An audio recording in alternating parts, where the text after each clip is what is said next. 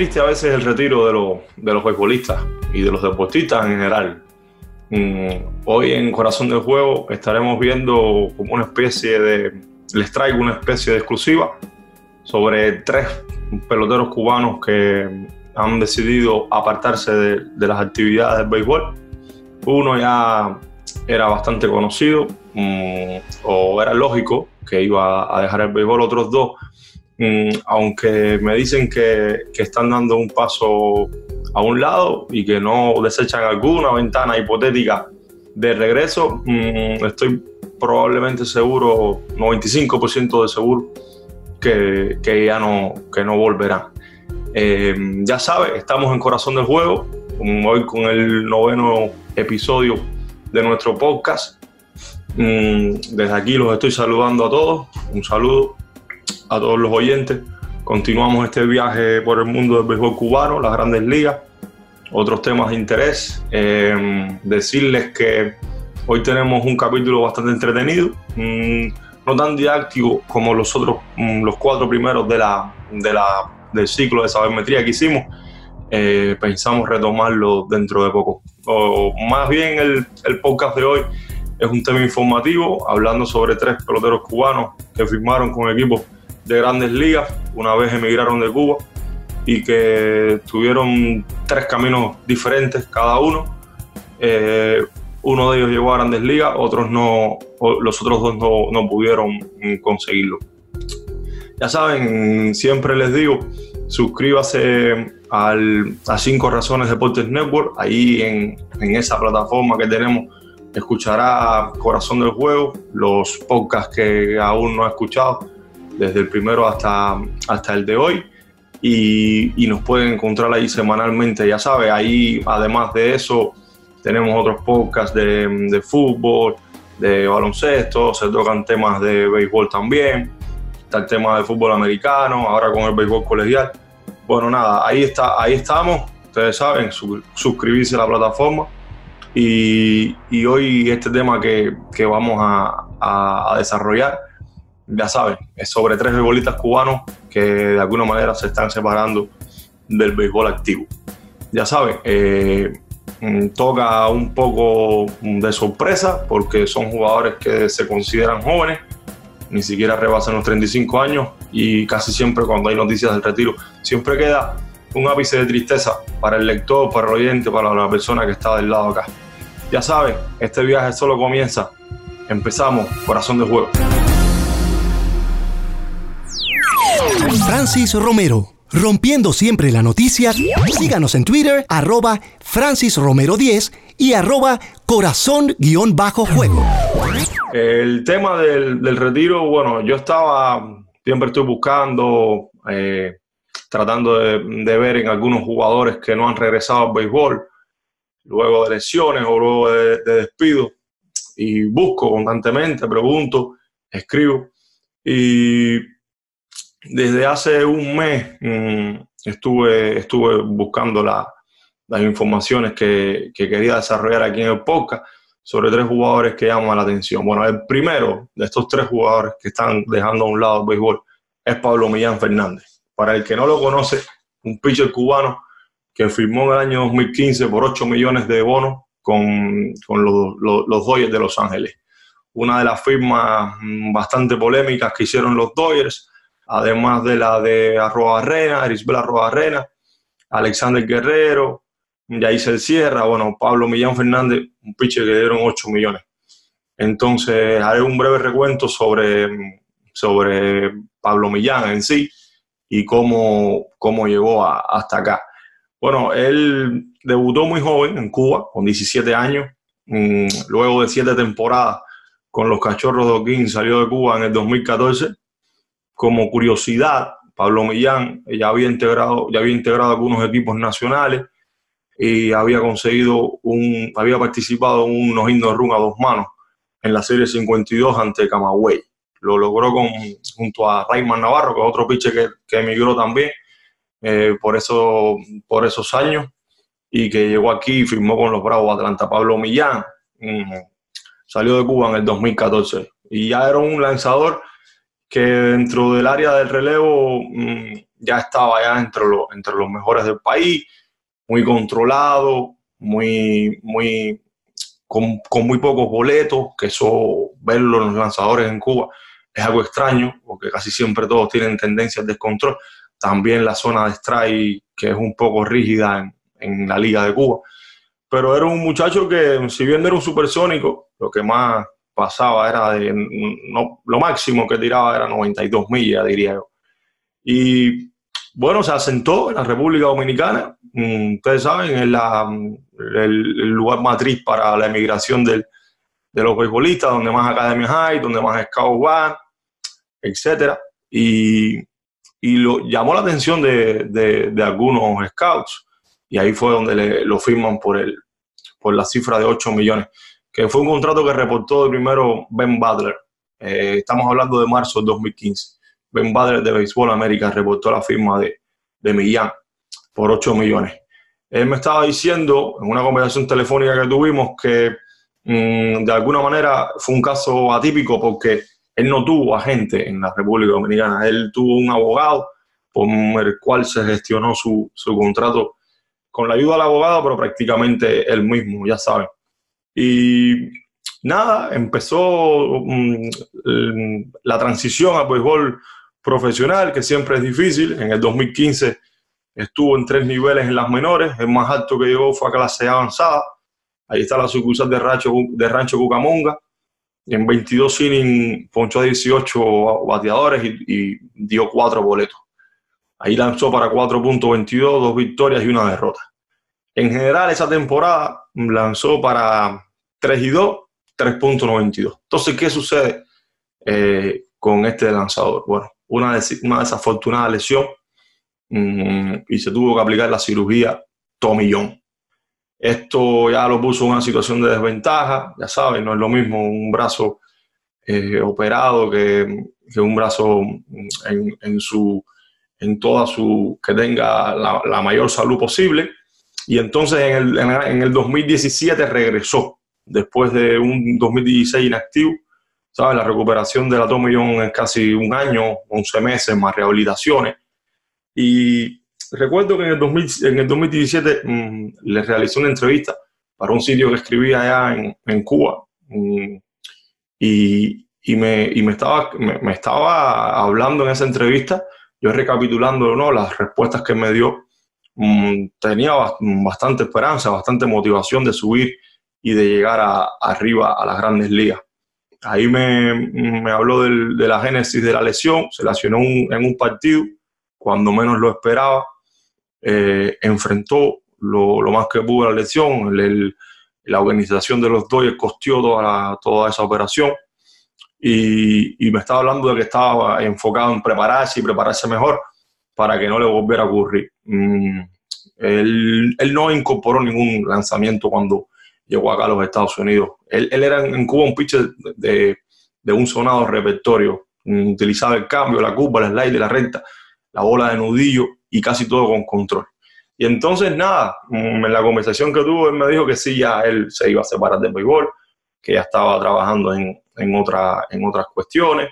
Eh, y, y, evidentemente, bueno, es una noticia que, que toca de, de, cerca, porque es un pitcher que si vemos la edad, tiene 30 años ahora mismo, bueno, realmente es un poco increíble, pero esto sucede a veces cuando las personas se decepcionan, cuando las personas a veces dicen, bueno, es, es, es este camino y no, y no el otro, y bueno, abandonan la pasión de, del béisbol. Este fue el primer caso de los tres que traemos hoy, de los tres peloteros cubanos que se separan del béisbol.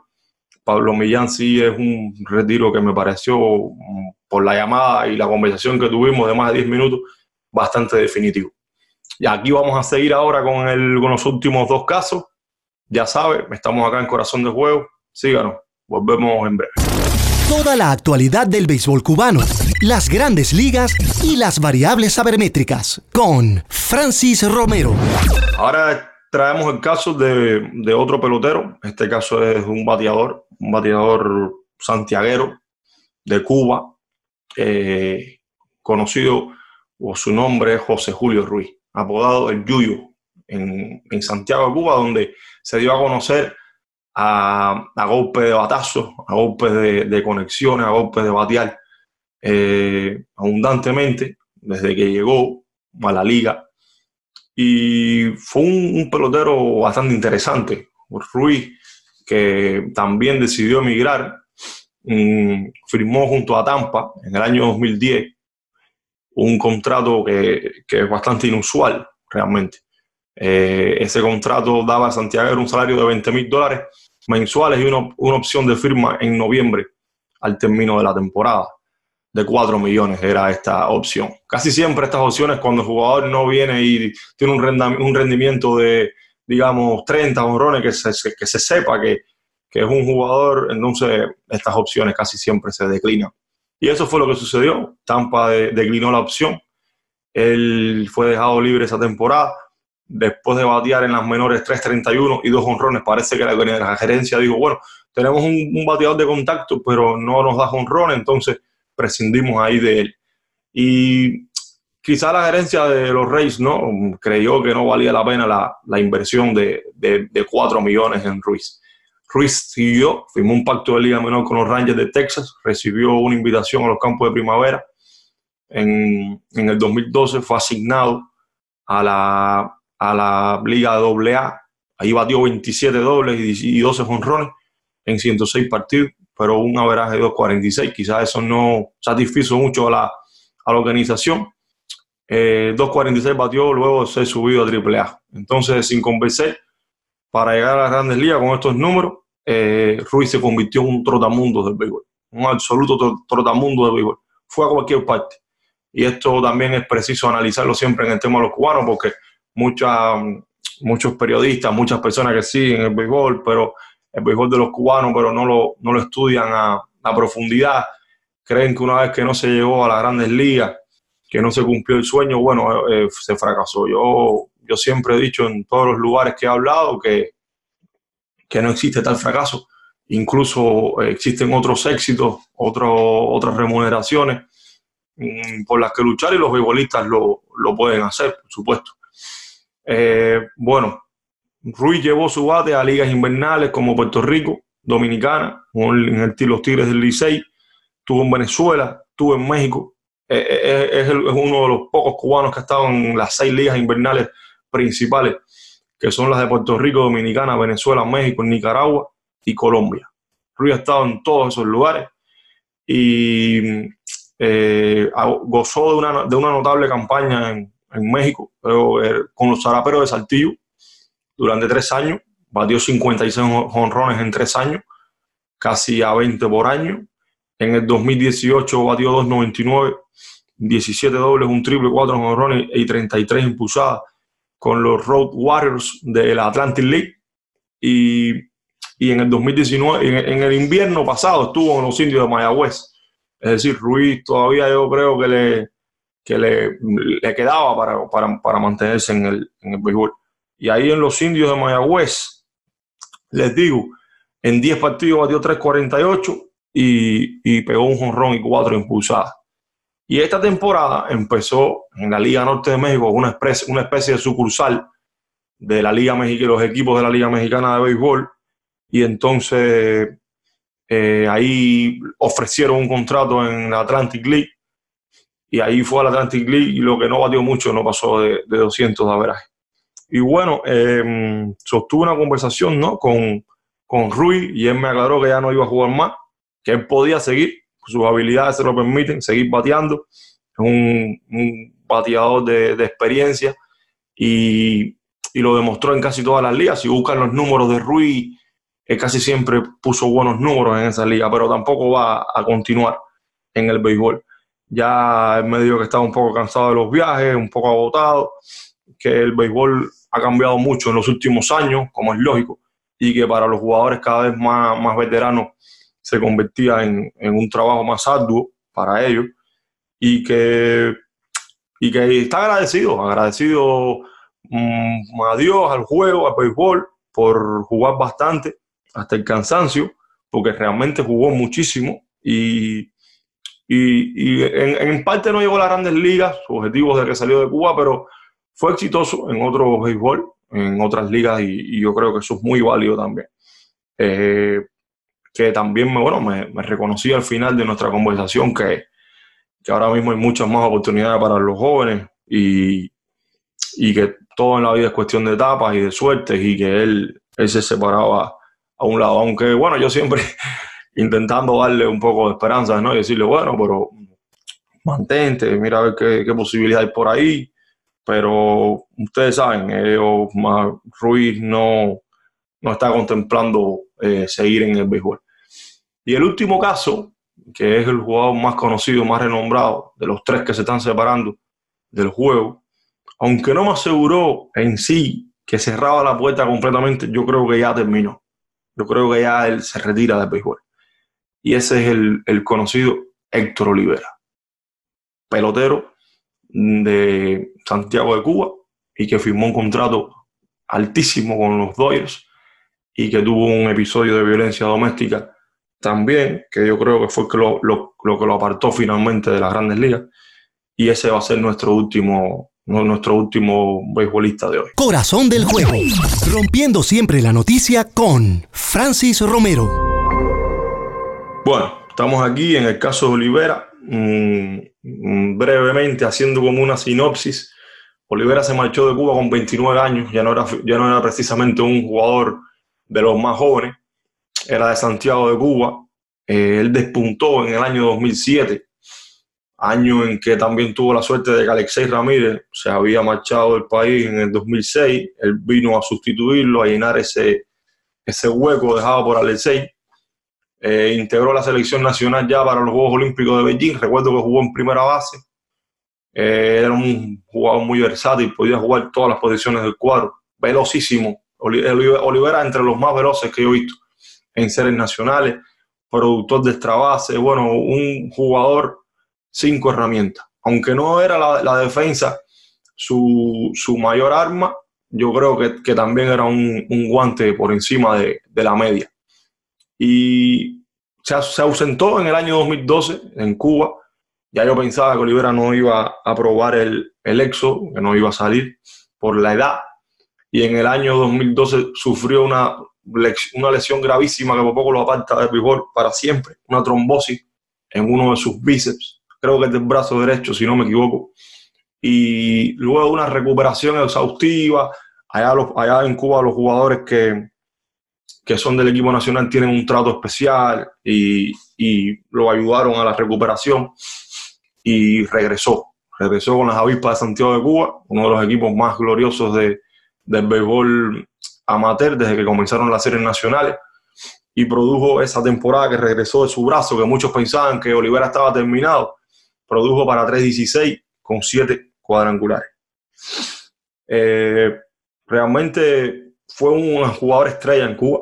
Olivera en 9 de sus 10 temporadas en Cuba batió al menos 3.15 de averaje o más. Al menos batió 3.15 en una de sus... Es decir, esto nos da la, medida que era un jugador, un bateador de los más consistentes que había. Y ya le digo rapidísimo, Olivera era un productor de extra bases nato. Mm, en septiembre del 2014 llegó la noticia de su salida del país. Eh, estaba ya rondando los 30 años casi, cuando él salió del país en una embarcación marítima, en una lancha, y se asentó en República Dominicana. Y ahí, en República Dominicana, Olivera obtuvo el premio por el cual había salido de Cuba alguna vez, que fueron 62 millones y medio pagados por los Dodgers de Los Ángeles, un contrato de 6 años, eh, 62 millones y medio, contrato grande.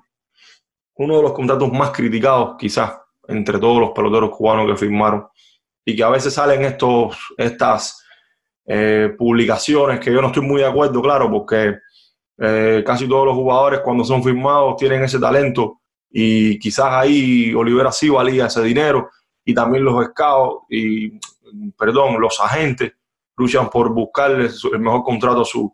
Y, si estamos entonces hablando aquí de, de contratos fracasados, pues tenemos que hacer un libro de, entre todos los futbolistas y de contratos sobrevalorados que han existido. Bueno, yo creo que este contrato hubiera rendido dividendos de no haber ocurrido lo que viene a continuación.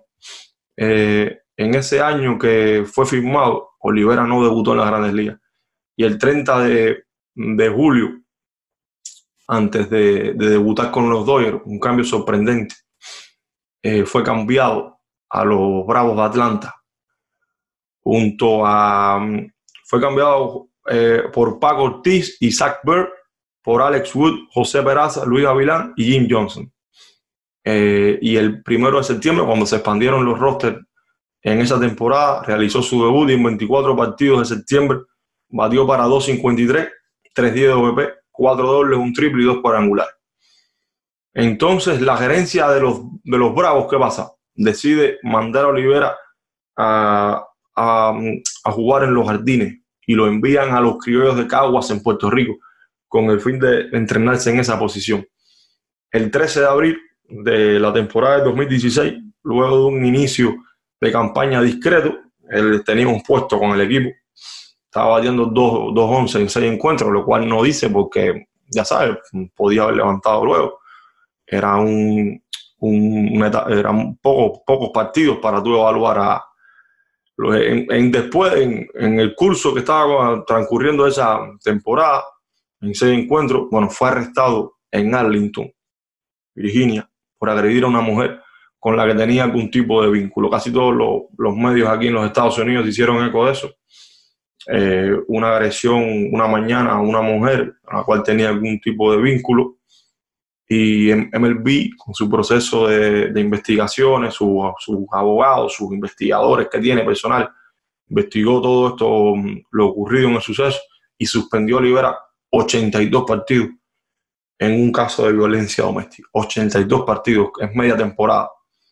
Eh, realmente, bueno, increíble. Esto fue lo que yo creo que aquí hay un punto clave en la carrera de Olivera, en el mejor de los Estados Unidos.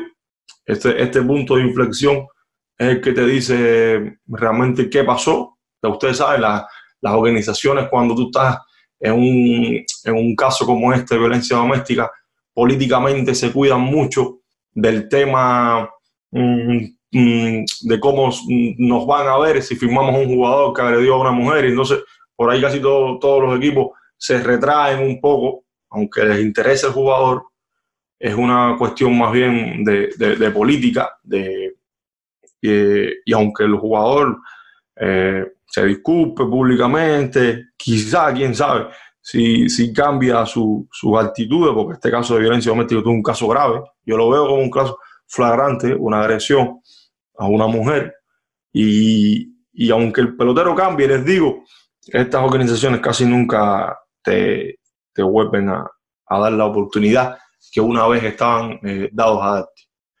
Y Olivera, después de esto, mm, el 30 de julio, fue cambiado a los padres de San Diego en un un trade, un cambio por Mark Kemp, que todo el mundo sabe que era un cambio de cuestiones financieras y no deportivas. Eran uno quitándose contrato de, un jugador y el otro del otro. Y entonces mm, ahí los padres lo adquirieron. Los padres no tenían ningún interés en que Olivera pisara el terreno y lo liberaron en la segunda semana de agosto. Es decir, no estuvo ni casi ni 15 días estuvo con el equipo. Olivera no regresaría nunca más con una organización de grandes ligas esta es la triste realidad de un pelotero que ya les digo, era un pelotero casi cercano a, ser un, pelotero prodigioso. En Cuba fue una estrella, pero este bateador que les digo, el padre de Héctor Rivera era uno, fue uno de los mejores bateadores cubanos en la década de, de los 70 y los 80.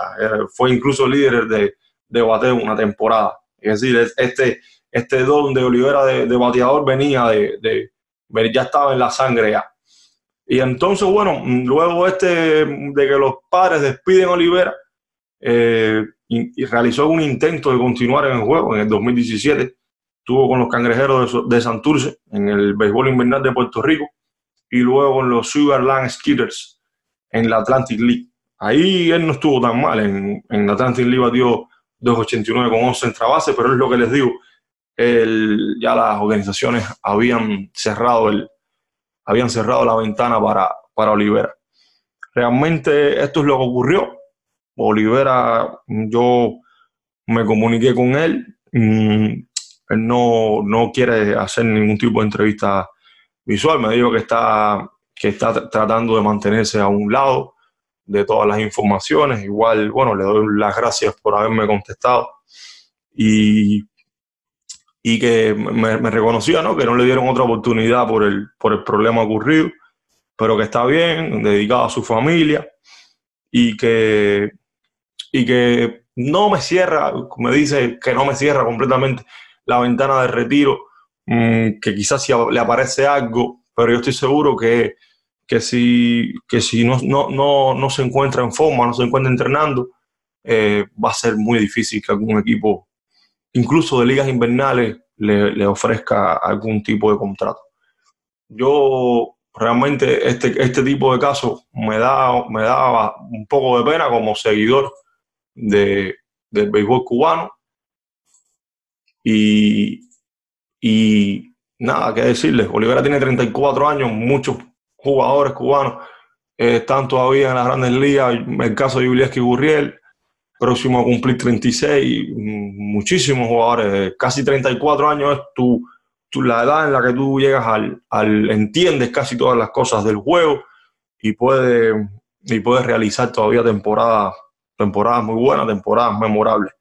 Esto es lo que traía para, para hoy en Corazón del Juego. Mm, espero que me que, que, que, hayan disfrutado el capítulo, más bien hoy informando sobre la separación de tres jugadores cubanos, mm, dos que me aseguraron que ya era definitiva y uno como Olivera, que quizás si se abre alguna ventana, pero ya les digo, no veo, no veo una posibilidad en, en eso. Así que eso fue lo que tuvimos hoy. Ya saben, nos pueden comentar en Twitter cualquier pregunta, que algo que se nos haya quedado.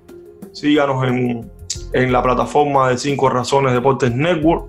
Ahí van a encontrar todos los capítulos de Corazón de Juego. Volvemos en, en la semana próxima con más fuerza aún. Y, y ya sabes, estuvimos hoy tocando este tema de, de los tres beisbolistas cubanos que mm, eh, lamentablemente se, se, están, se están separando del béisbol quizás la actividad que, mejor y, más bien hacían y, conocían en, la vida.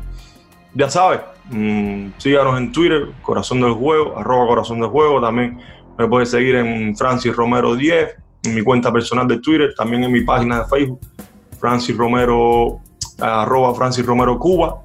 Ahí estamos siempre con todas las noticias que podamos brindar y, y las exclusivas también, claro. Hoy tuvimos este capítulo Espero que lo hayan disfrutado. Déjenos sus opiniones al respecto. Es un tema polémico. Mm, y nada, ya sabes, nunca olvides, no trates de descifrar la contraseña. Es solo un juego y tiene corazón.